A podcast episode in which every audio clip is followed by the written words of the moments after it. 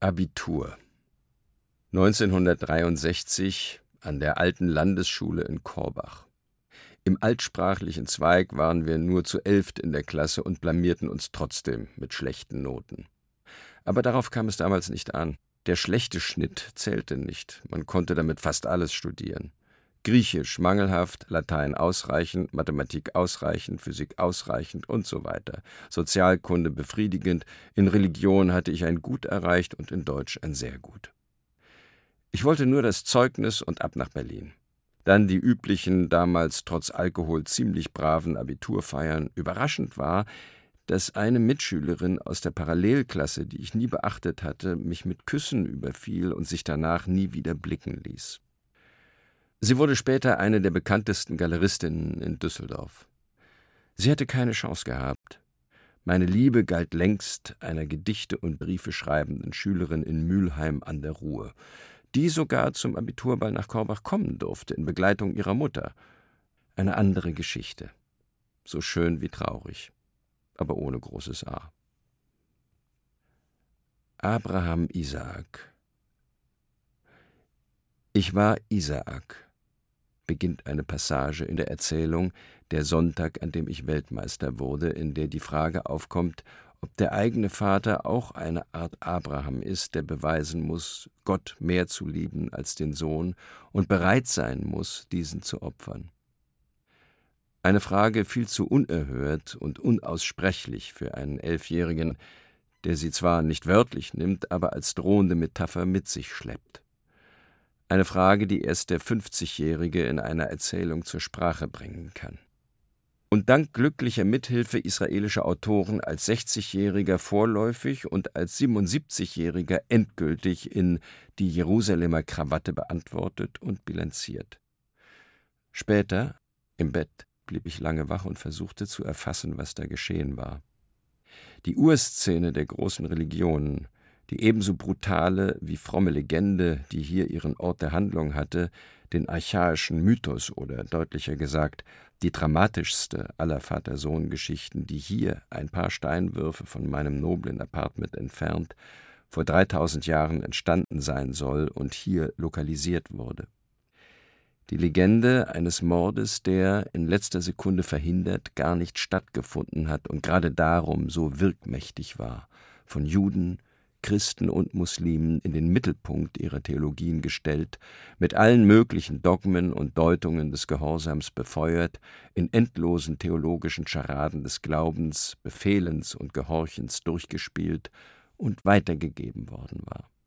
Dreitausend Jahre lang die durch so viele Köpfe, durch so viele Vorlesungssäle und Hallen, Synagogen, Kirchen, Moscheen, durch so viele heilige Schriften, Bücher und Breviere gewandert war, bis in den Kopf meines Vaters, der sie an mich weitergegeben, in mich eingepflanzt hatte diese zum Klischee erstarrte Geschichte, die ich nicht nur im Kopf hatte, die im Körper, im Blut kreiste, die durch mich, durch meine Fantasien, meine Hände und meinen Computer gegangen war und die ich auf meine naive Weise umgedeutet hatte.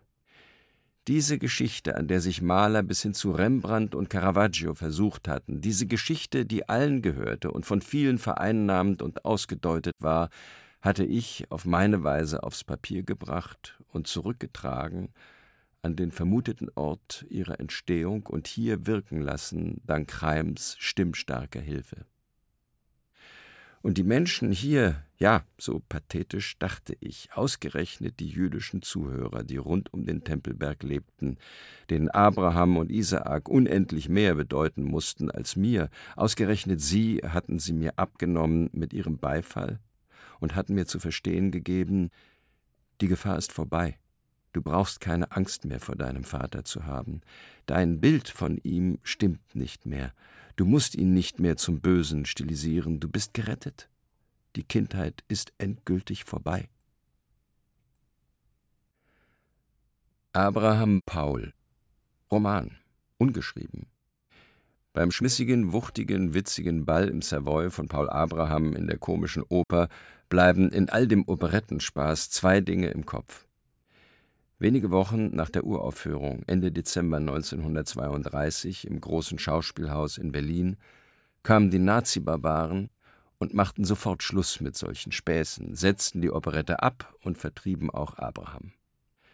Sein Exil in den USA verläuft glücklos.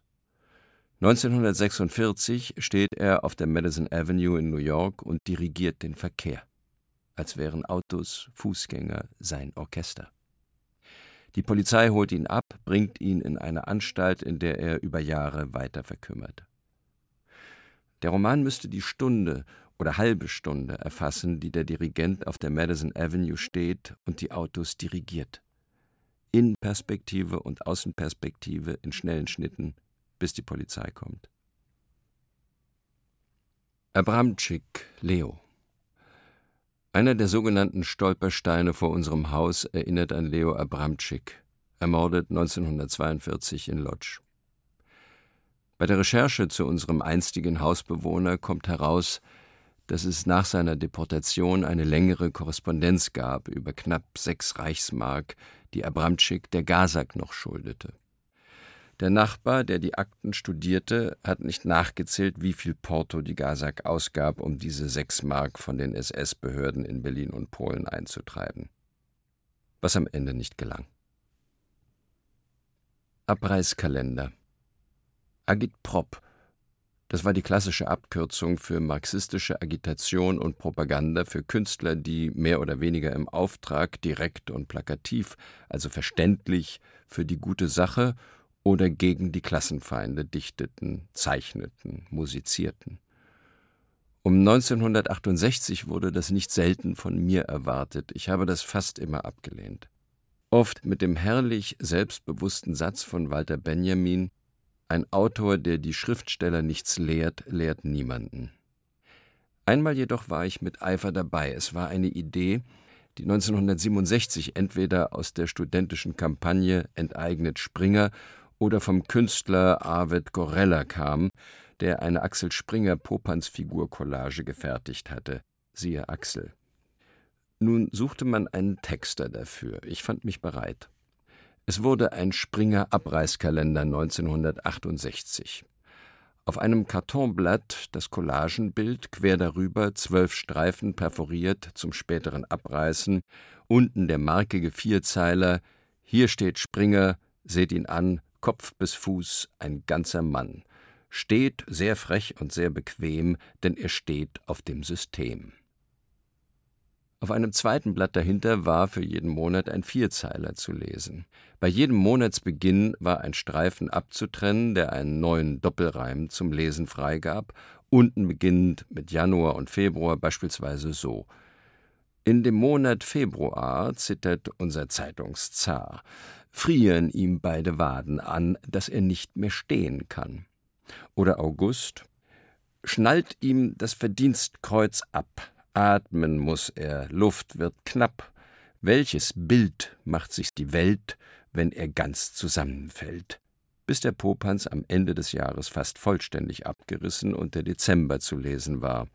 Wenn das alte Jahr vorbei, ist der Springer sorgenfrei, fast enteignet, sehr geschockt, hat sich's selber eingebrockt. Der Kalender wurde zugunsten der Kampagne verkauft, 500 oder 1000 Stück. Es war kein Renner. Meine Ironie gegen den Sofortismus der Studentenbewegung, die Fastenteignung erst für Dezember zu erhoffen, verpuffte völlig. 1968 kam allmählich die neue Ideologie spektakulärer Gewalt auf. Schon im Februar brachte der Filmstudent Holger Mainz, später RAF-Mitglied, mit einem fünf Minuten langen Bombenbastlerfilmchen die ganze Anti-Springer-Kampagne zu Fall. Prominente Unterstützer sprangen ab, der Elan verpuffte. RAF rettet Springer, hätte Bild titeln können. Wer hat sich's da selber eingebrockt? Abriss.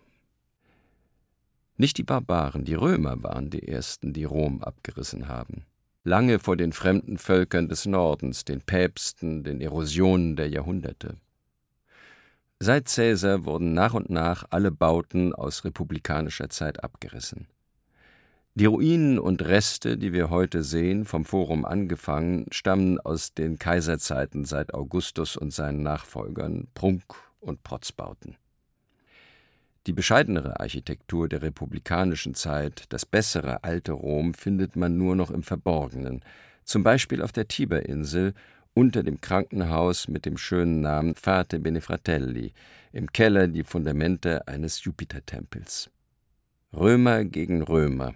Ohne die innerrömischen Kämpfe bis heute versteht man Rom schlecht. Abs, Hermann Josef, Hermann Josef Abs, lange Chef der Deutschen Bank, 1966 Mitglied in 33 Aufsichtsräten großer Firmen, fand im Jahr 1972 nur noch mit 16 Aufsichtsratsposten ausgestattet die Zeit, gegen mich zu klagen. Und er hatte nicht Unrecht damit. In der satirischen Festschrift Unsere Siemens-Welt hatte ich im Kapitel Unsere Führungskräfte auch die Verdienste des Siemens-Aufsichtsrats Abs auf einer Seite gewürdigt. Wichtige Quelle war das Buch Der Bankier und die Macht von Eberhard Chichon, der Abs Rolle in der Nazizeit ausführlich recherchiert und dargestellt, in mehreren Punkten aber schlampig gearbeitet oder falsche Schlüsse gezogen hatte. Gegen solche falschen Tatsachenbehauptungen hatten Abs und die Deutsche Bank kurz vor dem Erscheinen meines Buches erfolgreich geklagt. Als Siemens und Abs im Herbst 1972 eine einstweilige Verfügung gegen unsere Siemenswelt beantragten, haben wir zwei kurze Zitate über Abs, die ich von Chichon übernommen hatte und die sich als nicht korrekt erwiesen hatten, geschwärzt bzw. umformuliert. Damit war der juristischen Wahrheit Ehre getan. Nun waren wir Abs und die Bank los. Der fünfjährige Kampf des Siemens-Konzerns gegen Buch, Verlag und Autor war aufreibend genug, aber das ist eine andere Geschichte. Weil Chichon so schlecht gearbeitet und seinen Prozess schmählich verloren hatte, blieb der Großteil der nicht beanstandeten Fakten über die enge Kooperation von Abs und seiner Bank mit den Nationalsozialisten und ihrer Wirtschaftspolitik viel zu lange unbeachtet, ja tabuisiert. Bis heute hat sich da wenig gebessert. Anfang 1977 hatte ich in der Frankfurter Rundschau die Gelegenheit zur Revanche mit der Rezension eines Buches von Abs, Lebensfragen der Wirtschaft. Doch ich ironisierte ihn lieber.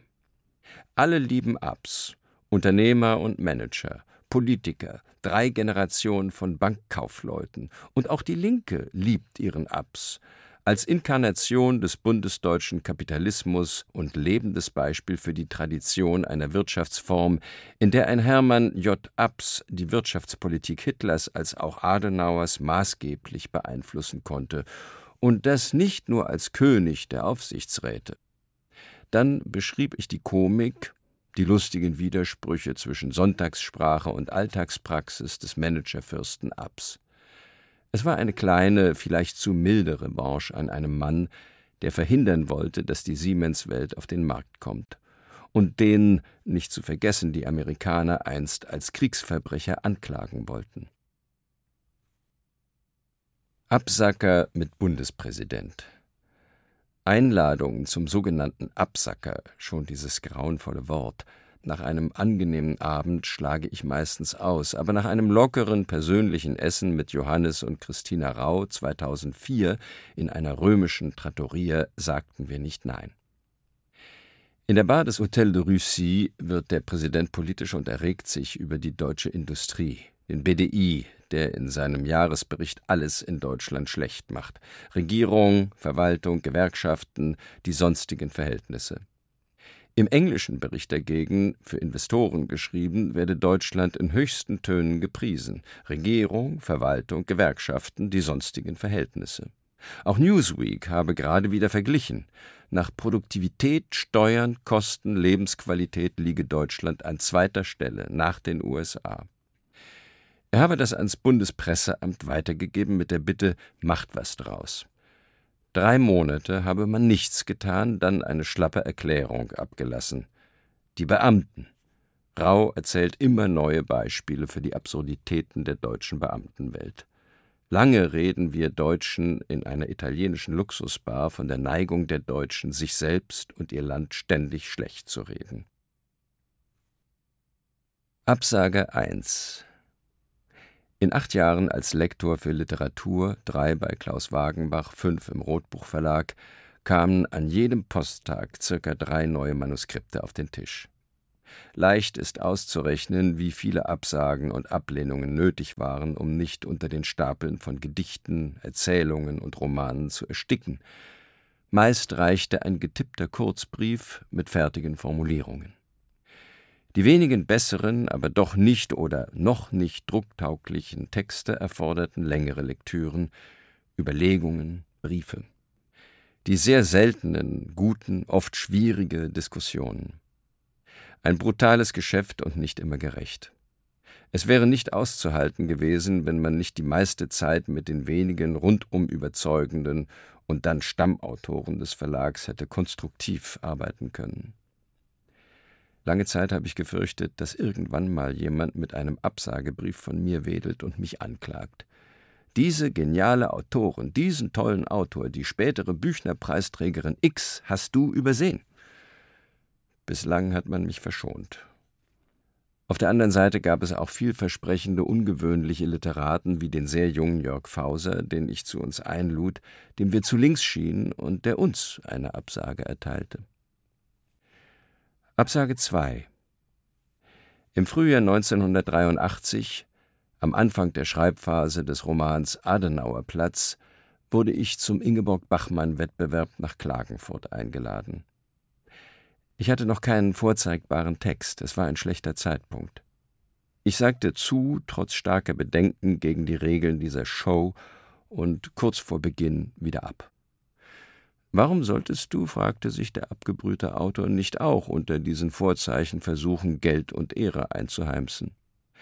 So besah ich die Kapitel des Romans, an dem ich seit einiger Zeit arbeitete, und prüfte, was für eine Kurzlesung vor Publikum und Schnellrichtern tauglich wäre. Plötzlich ertappte ich mich bei dem Gedanken, dies Kapitel ist zwar gut, jenes aber dürfte der Jury besser gefallen. Einigen Kritikern wird eher diese Passage zusagen, anderen die andere. Es herrschten in Klagenfurt damals die einstigen Kritikerfürsten der Gruppe 47, Walter Jens, Joachim Kaiser, Marcel Reich-Ranitzky und andere. Da hatten sie mich soweit. Da spekulierte ich bereits beim Schreib- und Denkprozess mit Beifall und Einwänden. Die Arbeit an den unfertigen Stellen war mir verdorben. Der Gedanke an Klagenfurt wurde immer unappetitlicher. Und weitergedacht, da nur ein Dutzend Seiten beurteilt werden und nicht ein ganzes Buch, müsstest du zum Opportunisten gegenüber deinem Produkt werden. Da du wie alle nicht nach Klagenfurt fahren würdest, um literarische Kritik zu hören, sondern um den eigenen Marktwert testen zu lassen, würdest du am Ende zum Spekulanten deiner selbst. So ist diese Veranstaltung, so gut sie gemeint sein mag, auch ein Angriff auf das Kapital, über das Schriftsteller verfügen, die Unbestechlichkeit. Folglich Absage. Abschied von Willi.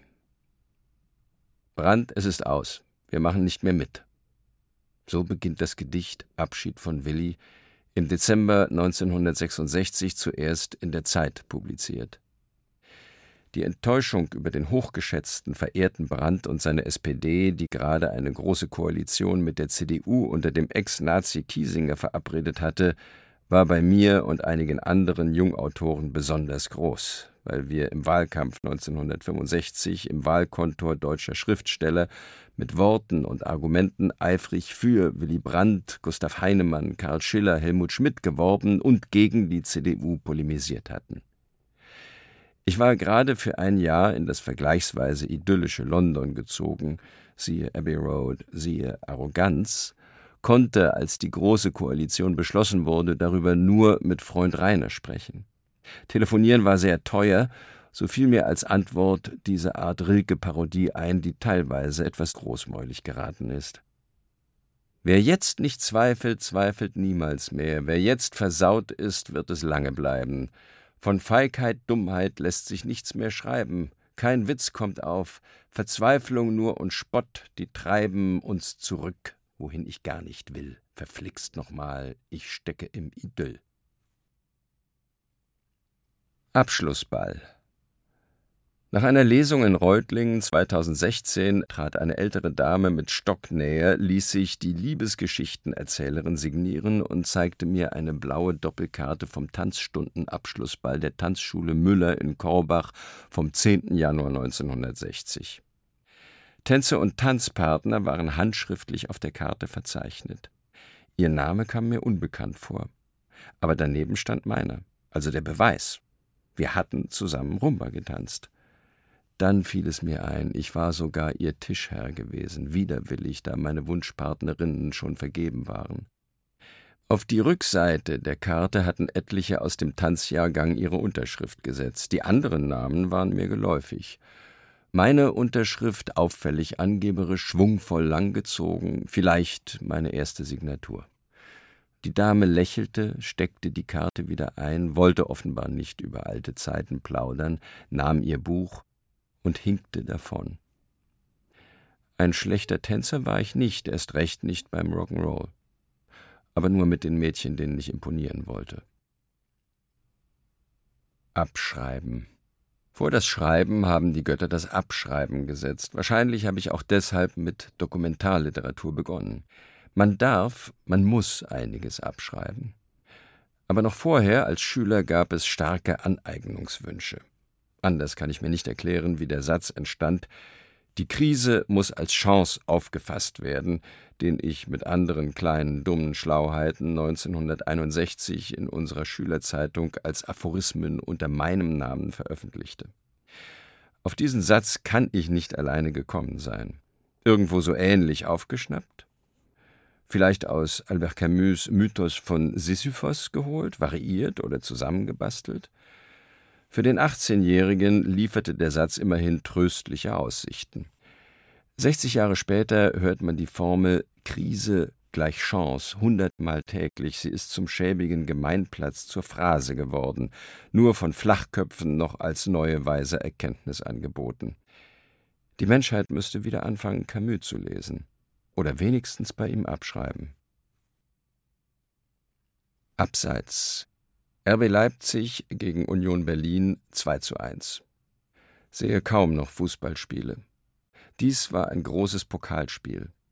Die nichtsächsischen Sachsen gewinnen knapp dank einer äußerst umstrittenen Elfmeterentscheidung und einer ebenso zweifelhaften Freistoßentscheidung gegen die nicht-berlinischen Berliner.